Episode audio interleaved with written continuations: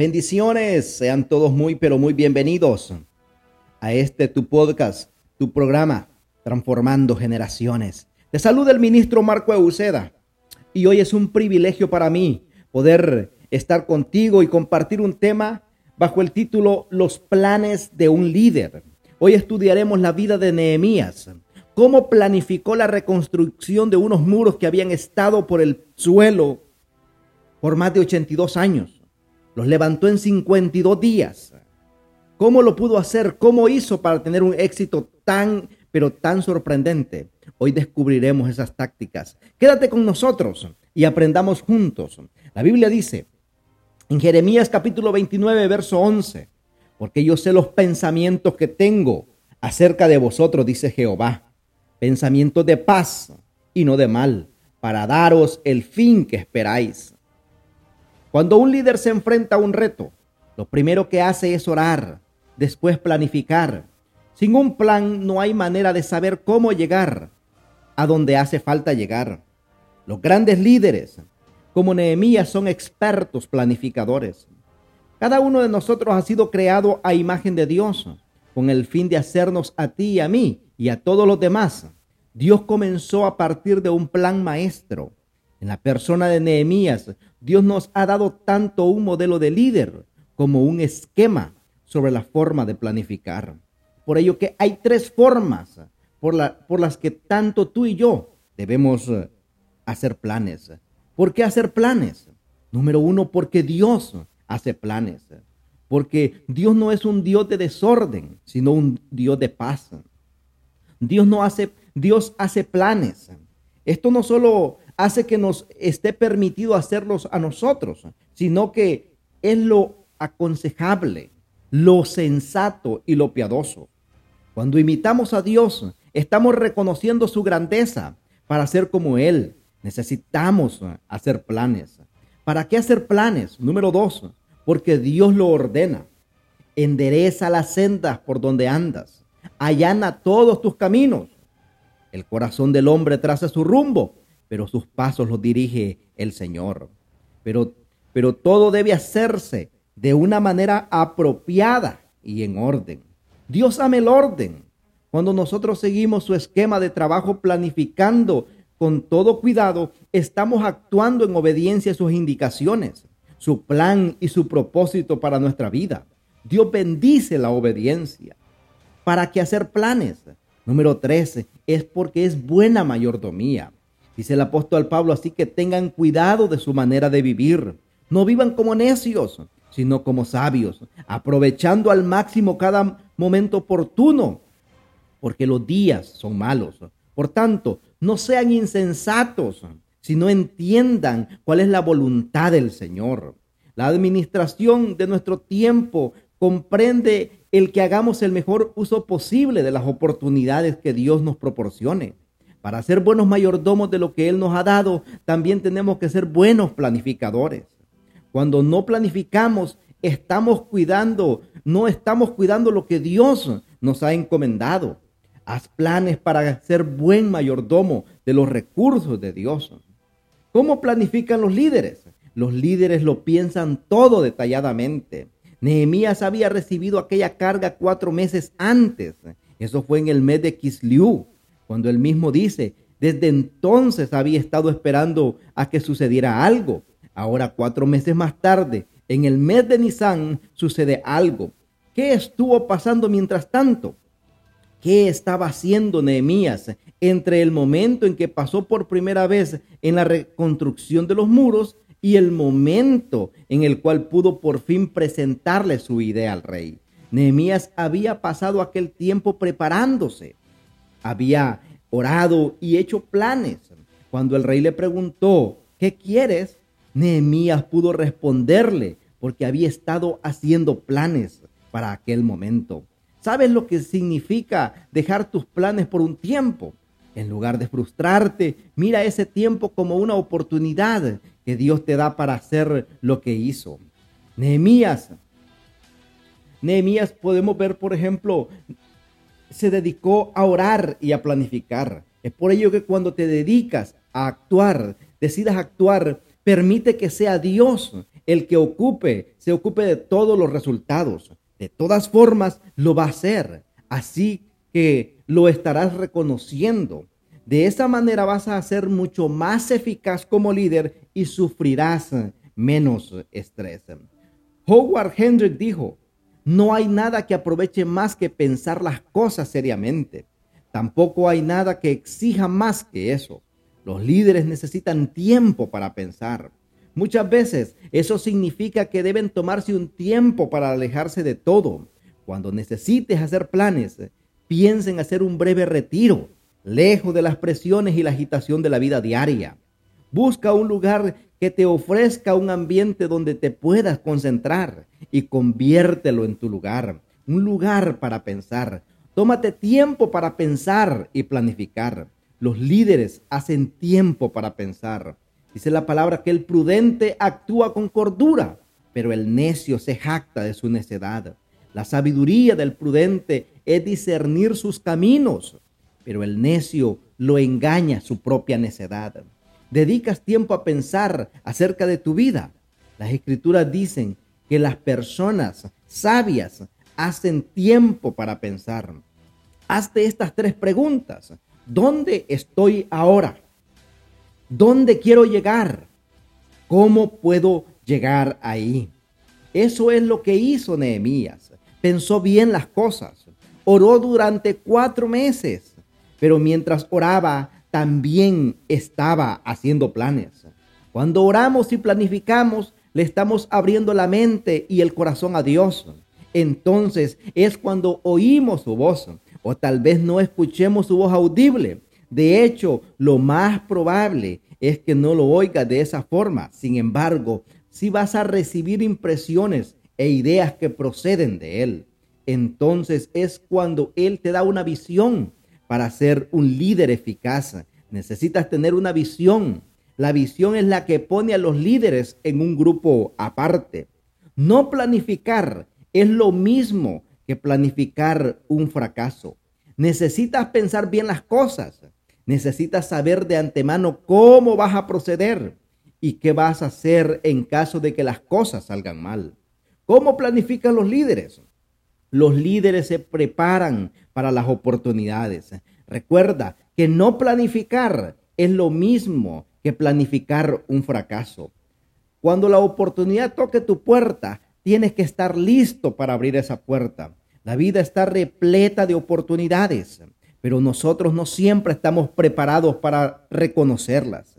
Si pasas por alto una oportunidad que Dios te ha puesto en el camino, te podrás estar perdiendo el propósito de Él para tu vida. Asegúrate de buscar a Dios todos los días y pedirle que te muestre las oportunidades que tiene preparadas. Todos y cada uno de tus días, nunca sabemos de dónde nos va a venir una oportunidad. Es por ello que los, los mejores momentos de nuestra vida pueden ser consecuencia de actos muy pequeños e incluso en esa ocasión tal vez que pensemos que todo ha sucedido por accidente. Sin embargo, a menos que estemos atentos para discernir las oportunidades, nos las podríamos perder por completo. Un día, en el mes de Nisan del año 20 del reinado Artajerjes, al ofrecerle vino al rey, como nunca antes me había visto triste, me preguntó, ¿por qué estás triste? No me parece que estés enfermo, así que debe haber algo que te está causando dolor. Yo sentí mucho miedo, dice Nehemías.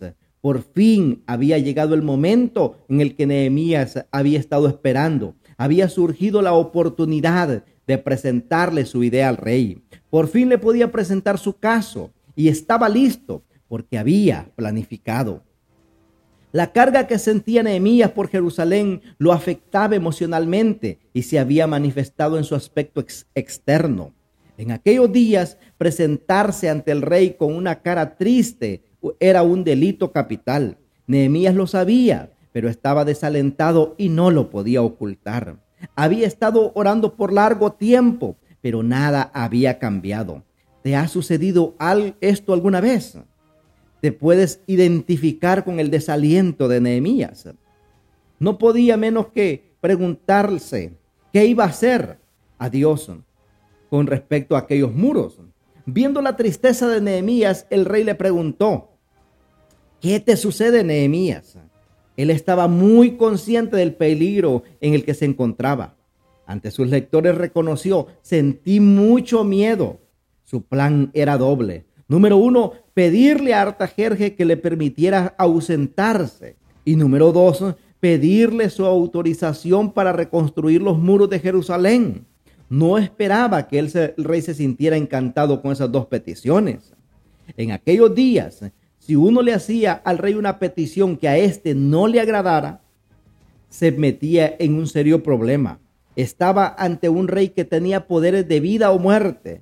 No es de extrañarse que sintiera miedo. Sin embargo, no dejó que el miedo lo detuviera. Sabía esto, los grandes líderes siguen adelante a pesar de sus propios temores. Hay un mito popular según la cual deberíamos creer que los líderes nunca tienen miedo. Lo cierto es que los líderes sienten miedo con frecuencia. El valor no está en la ausencia del miedo. El valor consiste en seguir adelante a pesar de los temores que tengamos. Observa lo que hizo Nehemías con su miedo. El rey le dijo, ¿qué quieres? Es obvio que estás afligido. Nehemías oró, no de la misma forma que había orado durante aquellos cuatro meses, sino con rapidez. Algunas veces necesitamos nuestra oración sea un auxilio, un SOS, como este. Dios mío, dijo Nehemías, dame sabiduría, ayúdame a saber qué decir. Nehemías le respondió al rey, ¿cómo no he de estar triste si la ciudad donde están los sepulcros de mis padres se halla en ruinas? con sus puertas consumidas por el fuego. Escogió con todo cuidado las palabras. Además, para asegurarle al rey, su lealtad comenzó con un viva su majestad para siempre. Como guardaespaldas del rey, Nehemías sabía que un rostro triste podía interpretarse como un rostro que escondía información acerca de algún problema, como una conjura para asesinarlo. Naturalmente, el rey quería saber por qué su funcionario más importante estaba tan afligido. La ciudad donde están los sepulcros de mis padres se halla en ruinas, dijo Nehemías, apelando al respeto cultural de los orientales por sus antepasados y su tradición de mantener en buen estado los terrenos donde estaban los sepultados. Funcionó, dijo el, rey, funcionó porque el rey respondió, ¿qué quieres? Y eso funcionó. Porque el rey le respondió, ¿qué quieres? Como había hecho planes para aquel momento, Nehemías supo con exactitud lo que debía pedir. ¿Cómo planifican los líderes? Los líderes se fijan metas. Le respondí, si a su majestad le parece bien, si este siervo suyo es digno de su favor, le ruego que me envíe a Judá para reedificar la ciudad donde están los sepulcros de mis padres. Vemos ahora que Nehemías pide cosas concretas. Su meta está definida. Quiere construir los muros. El, el paso siguiente en la planificación es la fijación de una meta. Sin un blanco no estamos apuntando a nada. Y eso es precisamente donde vamos a dar, en nada. Al fijar tus metas, hazte tres preguntas. Número uno, ¿qué quiero ser? Número dos, ¿qué quiero hacer? Y número tres, ¿qué quiero tener? Dos de los errores más comunes que cometemos al fijar metas son los de el de fijarnos unas metas demasiado bajas y el de tener unas expectativas unas expectativas poco realistas en cuanto a su cumplimiento o nos satisfacemos demasiado fácilmente con unos resultados mediocres, a lo que queremos todo al instante. Cuando hacemos un plan que incorpora una meta para cada paso, podemos ir siguiendo nuestro progreso. Podemos ver cómo vamos llegando a nuestro punto de destino. Centímetro a centímetro, todo es un juego de niños. No tengas miedo de hacer unos planes tan grandes que Dios tenga que acudir a rescatarte. A Dios le encantan los planes grandiosos. Le honra el hecho de planificar en grande. En efecto, estamos diciendo que esto es lo que estoy esperando que Dios haga. No se trata de lo que yo pueda hacer, sino de lo que Dios puede hacer. Centímetro a centímetro, todo es un juego de niños. Nehemías se fijó la meta de reconstruir unos muros alrededor de toda una ciudad, pero era copero, no constructor. Nunca había levantado un, un muro, nunca había edificado nada, pero no tuvo miedo de fijarse una meta tan grande porque servía a un Dios grande. La mayoría de nosotros fijamos unas metas demasiado bajas y tratamos de llegar a ellas con demasiada rapidez. Dios nos pide que soñemos en grande y vayamos despacio. ¿Cómo planifican los líderes? Los líderes se fijan fechas límites. ¿Cuánto durará tu viaje? ¿Cuándo regresarás? Me preguntó el rey, dice Nehemías. Tenía la reina sentada a su lado. En cuanto le propuse un plazo, el rey aceptó enviarme. Sin una fecha límite, una meta no es una meta, solo es un deseo. El establecimiento de fecha límite es la parte de la planificación que fija un calendario. Tú sabes lo que quieres hacer, sabes cuánto quieres que, cuándo quieres que esté hecho. Ahora te, la pregunta es, ¿cuánto tiempo se va a tomar? Artajerjes apreciaba a Nehemías, como lo evidencia su pregunta, ¿cuánto tiempo vas a estar fuera? ¿Por qué te parece que Nehemías añadió las palabras que tenía a la reina sentada a su lado? Tal vez mm, comprendiera la influencia de esta sobre la receptividad del rey. Lo más probable es que al ser Nehemías la mano derecha del rey, hubiera amistad entre él y la reina. Con su reina junto a sí, su ayudante principal sirviéndole el vino, el rey estaba feliz. Nehemías reconoció que era el momento adecuado. Así presentó su petición. Realmente lo que querría hacer es regresar para reconstruir los muros alrededor de la ciudad donde se encuentran los sepulcros de mis antepasados, comenzó a decir. Es posible que hiciera su petición en ese momento, sabiendo que la reina influiría sobre Artajerjes para que lo dejara ir. Una cosa sí sabemos con seguridad, Dios era quien había fijado aquel momento. Nehemías oró, hizo un plan, se fijó una mecha, una meta y estableció una fecha límite. ¿Cómo planifican los líderes? Cinco, hay que prever los problemas. Si su majestad le parece bien, le ruego que envíe cartas a los gobernantes del oeste del río Éufrates para que me den vía libre y yo pueda llegar a Judá. Ahora que ya tiene permiso para ir, Nehemías pide protección. Su viaje desde Babilonia hasta Israel tenía un recorrido de 1300 a 1600 kilómetros y pasaba por diversas provincias. Él sabía que iba a necesitar la ayuda de alguien como el rey para alcanzar sano y salvo su punto de destino. Por eso le dijo a Artajerjes, quiero que me des carta de autorización, de manera que no tenga problemas cuando llegue ahí. Se ve claramente que Nehemías lo tenía todo pensado. Cuando el rey le preguntó qué quería, tenía ya la respuesta preparada, porque la había pensado hasta en sus detalles había hecho planes para aquel momento. Durante los cuatro meses pasados no estaba solo orando, sino también planificando, de manera que cuando surgiera la oportunidad pudiera decir lo que necesitaba. Cuando planifiques, no te olvides de prever que, se van a presentar problemas. Pregúntate, ¿qué podría detener? ¿Qué podría salir mal? El líder prudente reconoce que si hay algo que pudiera ir mal, lo más probable es que así suceda. Planifica para una posibilidad de un desastre. Los administradores se centran en los problemas del momento, los líderes en la resolución de los problemas de mañana. En toda organización hacen falta tanto los administradores como los líderes. Sin embargo, es importante reconocer que no son los mismos. Los administradores se detienen que centrar en los detalles cotidianos, los problemas que surgen todos los días. Los líderes prevén los problemas, se hacen esas preguntas que comienzan con un, y si algo sale mal, y nadie más piensa ni siquiera en ellas. Pero ellos siempre están a la expectativa, viendo más allá, ven el problema y tienen preparada una solución para enfrentarse al problema, aún antes de que se convierta en realidad.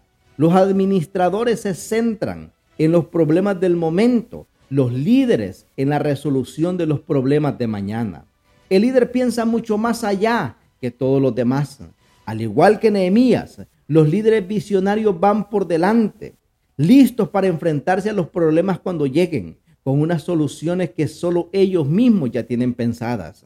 Aunque la administración y el liderazgo sean cosas distintas, ambos son necesarios. El hombre prudente prevé las dificultades y, prevé, y se prepara para ellas. La provisión de los problemas y la anticipación para resolverlos forman parte de una planificación eficaz. Ahora bien, ¿cómo planifican los líderes? Los líderes calculan el precio.